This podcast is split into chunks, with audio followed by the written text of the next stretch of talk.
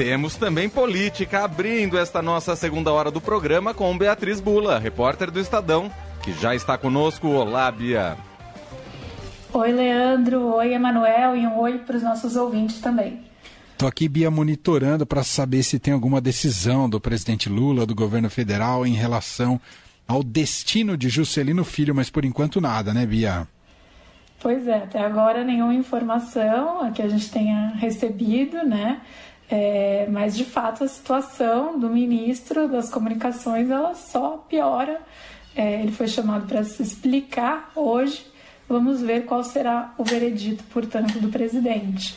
Acho que é, é um, no mínimo um, um, recado aí que ele quer passar, o Lula quer passar, né, de que ele não vai deixar é, questões aí envolvendo é, problemas éticos, morais e até eventualmente não sabemos de outra ordem aí em termos de investigações é, no governo, que esses ministros que forem forem pegos aí cometendo alguma coisa que possa configurar um ilícito, vão ter que, no mínimo, convencê-lo. Agora, ver se, se o Lula foi convencido pelo Juscelino Filho, aí se ele, Lula, convence a todos nós, cidadãos, de que a justificativa do ministro fazia sentido, né? Vamos ver, mas parece que até no próprio partido já há quem ache que ficou insustentável a situação dele.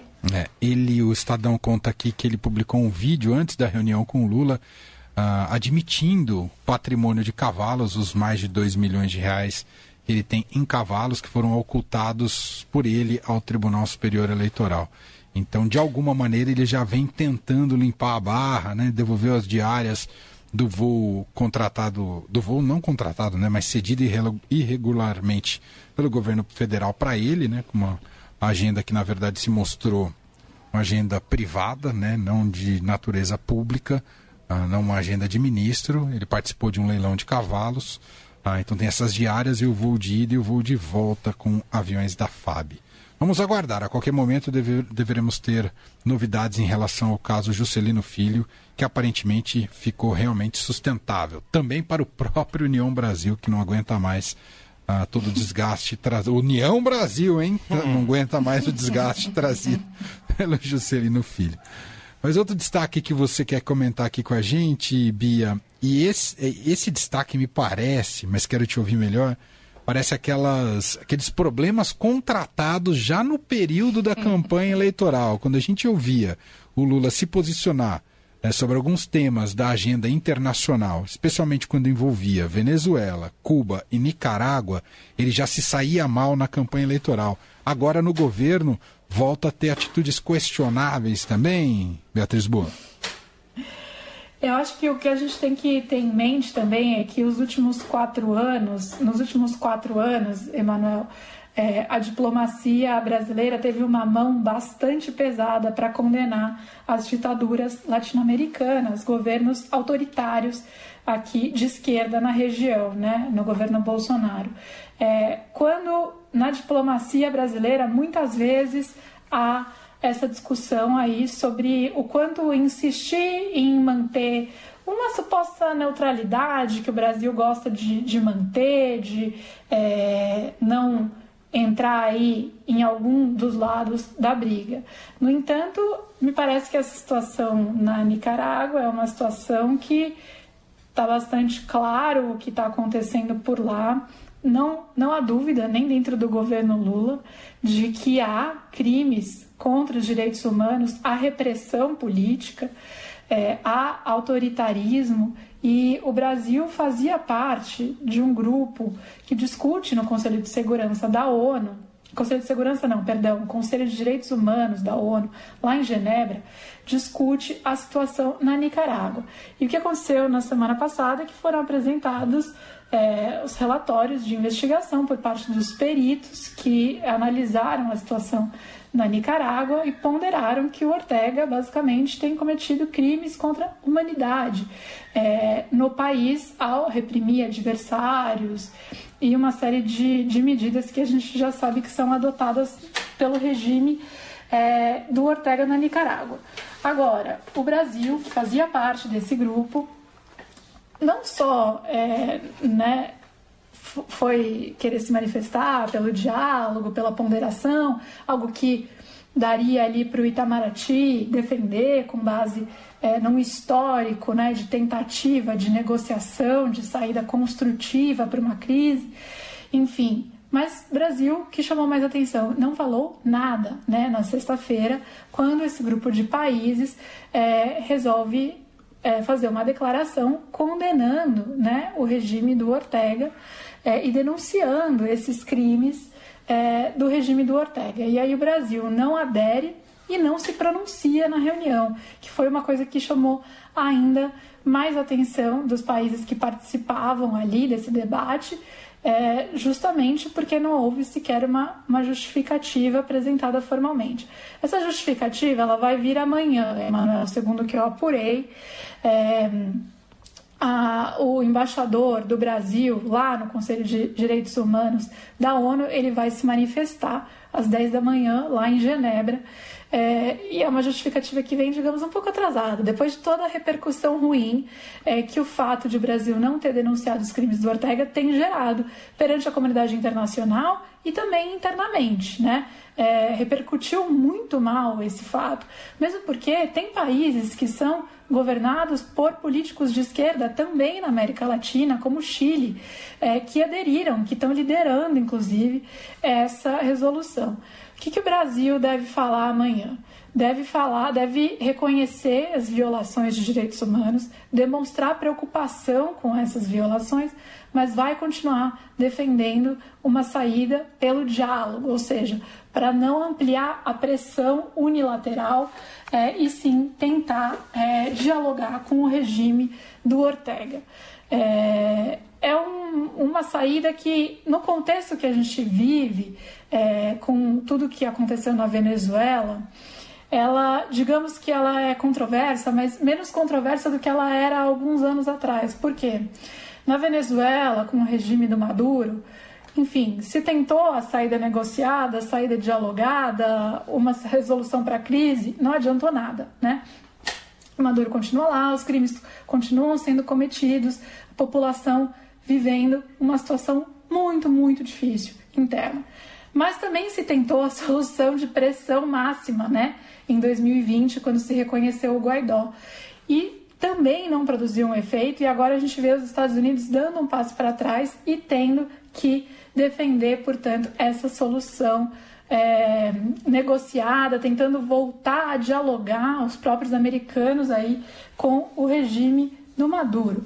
Então, assim, é, não há saída fácil, de fato, para essas discussões.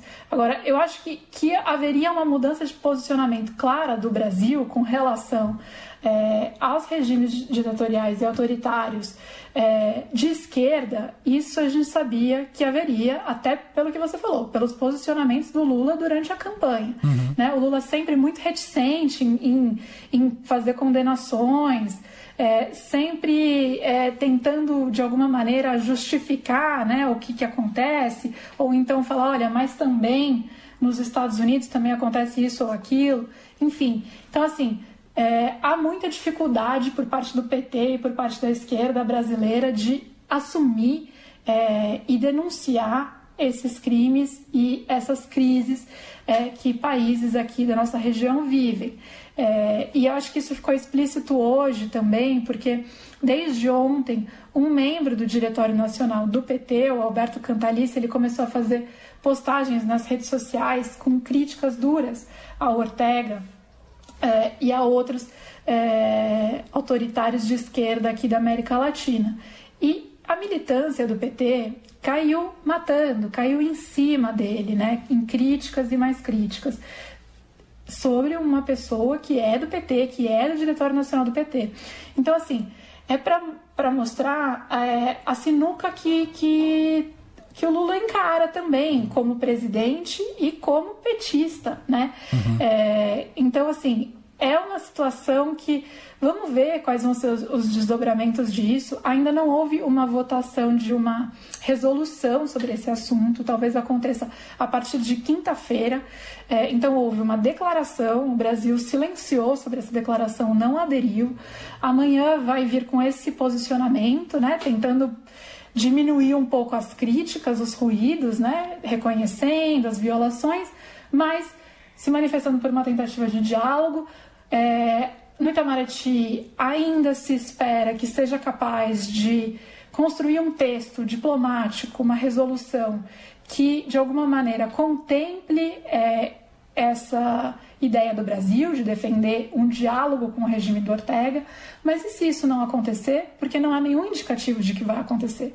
O posicionamento dos outros países é muito mais duro do que o do Brasil, né?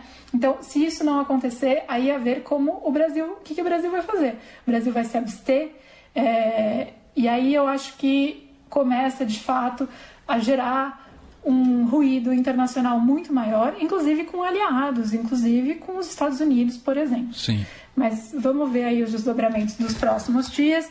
De novo, o Itamaraty ainda confiando de que quando se chegue na votação de uma resolução, se esteja em uma posição é, um pouco é, mais branda, digamos assim, com relação a como tratar, qual tratamento destinar ao Ortega.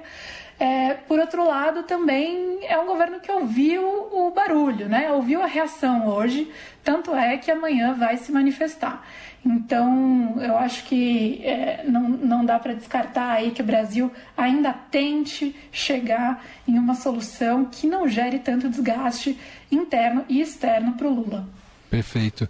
Bom, Bia, enquanto você contava para a gente um pouco desse aspecto da agenda internacional do governo, enquanto é uma casca de banana considerável para o Lula, saiu a notícia do resultado do encontro do presidente Lula com o ainda ministro Juscelino Filho, porque mesmo com toda a pressão, o presidente Luiz Inácio Lula da Silva, conta aqui o Wesley Galzo em reportagem no Estadão, decidiu dar sobrevida ao político maranhense no Ministério das Comunicações. Juscelino Filho foi mantido no cargo apesar da série de acusações de uso indevido de recursos públicos. O ministro segue sendo incômodo para o governo. A Comissão de Ética Pública informou hoje que vai analisar a situação do ministro e pode abrir um processo. O colegiado pode indicar ao presidente da demissão de Juscelino. Segundo interlocutores ali na apuração do eh, Wesley Galzo, conta que o Lula pediu para o titular das comunicações, o Juscelino Filho, ir para a rua e se explicar. Essa foi a lógica ou o resultado da reunião. Ah, como é que você vê esse, essa decisão, Bia? Desculpa te pegar assim de sopetão, não, mas eu não sei se essa crise vai se sanar com esse tipo de decisão, não, hein, Bia? Difícil imaginar que vai, né, Emanuel? É, é curioso o Lula pedir para o próprio ministro se explicar, né? É, ele mesmo parece que não quer se vincular, de certa maneira, ao ministro. É, em algum momento ele vai ser questionado, ele presidente, claro, pelos jornalistas que estão ali cobrindo o Palácio do Planalto, a ver como ele vai se sair. É, mas me parece, por essa primeira orientação que, que a gente vê que ele deu para o Juscelino, que é sai e se explique, vá para a rua se explicar, que ele mesmo, Lula, não quer assumir esse fardo da explicação, de justificar por que, que ele fica, né? Ou seja, vai e se explica e se escorregar de novo você sai. Mas enfim, o Lula falou que não seria tolerante com ilícitos, então ele tem sim que explicar por que, que ele não considera é, tudo que foi revelado com relação ao Juscelino Filho até agora é, uma questão ética, uma questão que compromete é, inclusive a confiança do presidente em um dos seus ministros e a confiança da população é, no governo eleito. Então, acho que o, o Lula tentou jogar para o ministro, mas ele vai ter sim que prestar contas em algum momento. Perfeito. Vamos seguir aguardando agora toda a repercussão política dessa decisão do presidente Lula. Essa é Beatriz Bula, volta com a gente na quarta-feira, ao vivo, aqui no Fim de Tarde Dourado. Obrigado, Bia, até lá!